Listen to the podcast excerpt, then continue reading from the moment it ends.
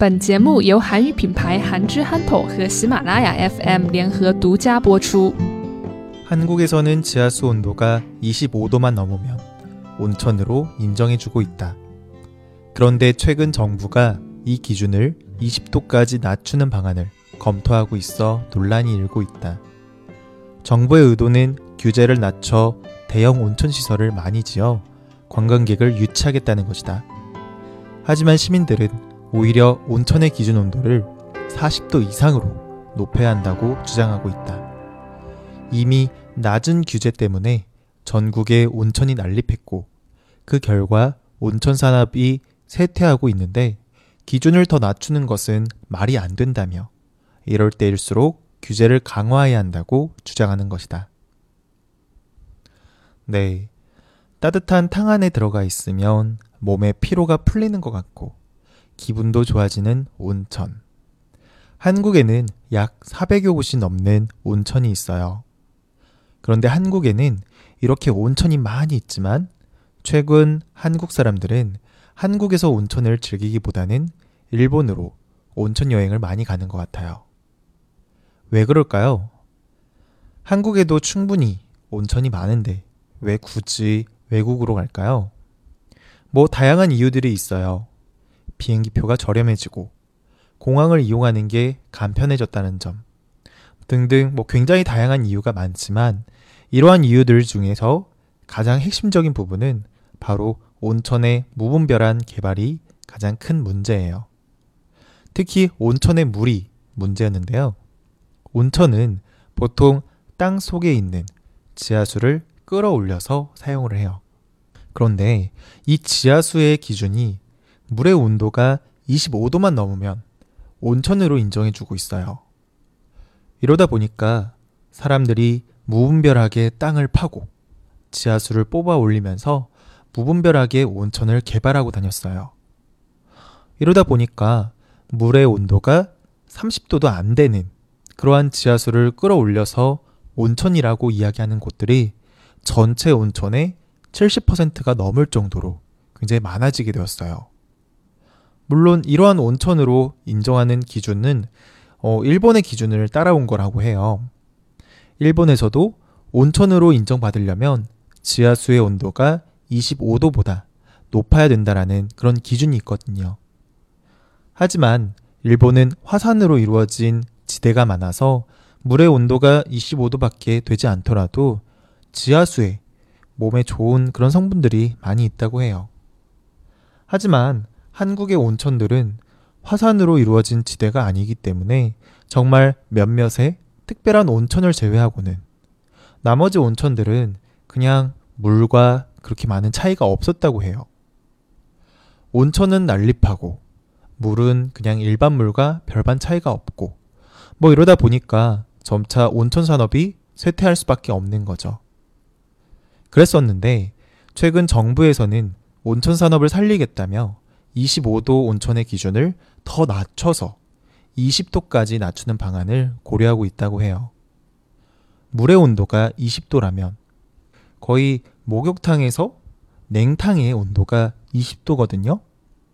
이 정도로 차가운 물을 따뜻하게 덮여서 온천으로 사용하겠다라는 그런 이야기예요.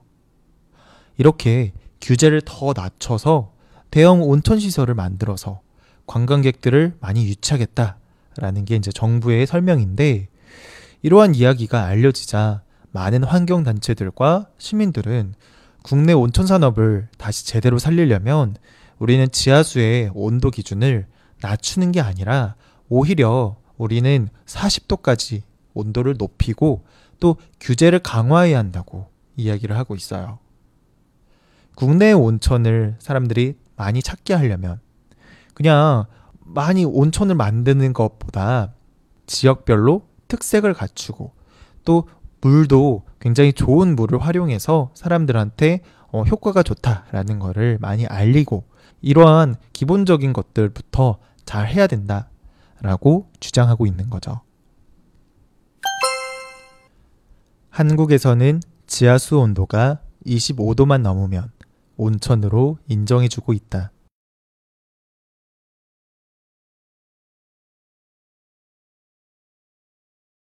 한국에서는 지하수 온도가 25도만 넘으면 온천으로 인정해주고 있다.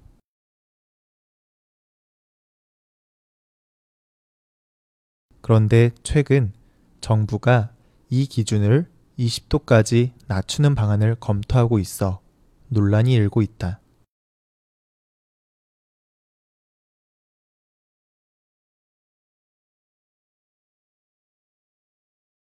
그런데 최근 정부가 이 기준을 20도까지 낮추는 방안을 검토하고 있어 논란이 일고 있다.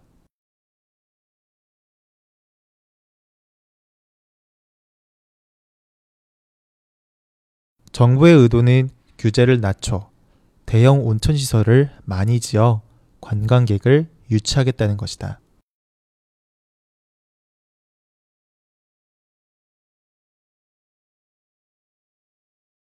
정부의 의도는 규제를 낮춰 대형 온천시설을 많이 지어 관광객을 유치하겠다는 것이다.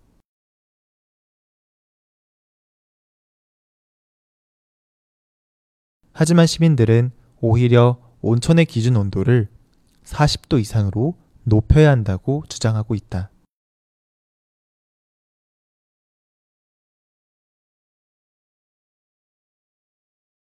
하지만 시민들은 오히려 온천의 기준 온도를 40도 이상으로 높여야 한다고 주장하고 있다.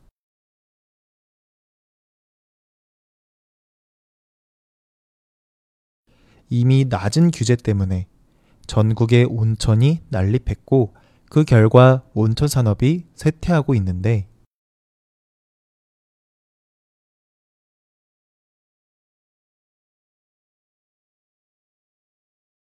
이미 낮은 규제 때문에 전국의 온천이 난립했고 그 결과 온천 산업이 쇠퇴하고 있는데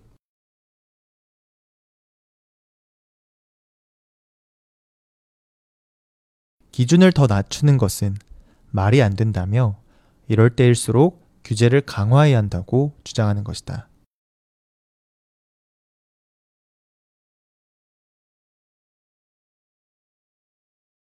기준을 더 낮추는 것은 말이 안 된다며 이럴 때일수록 규제를 강화해야 한다고 주장하는 것이다.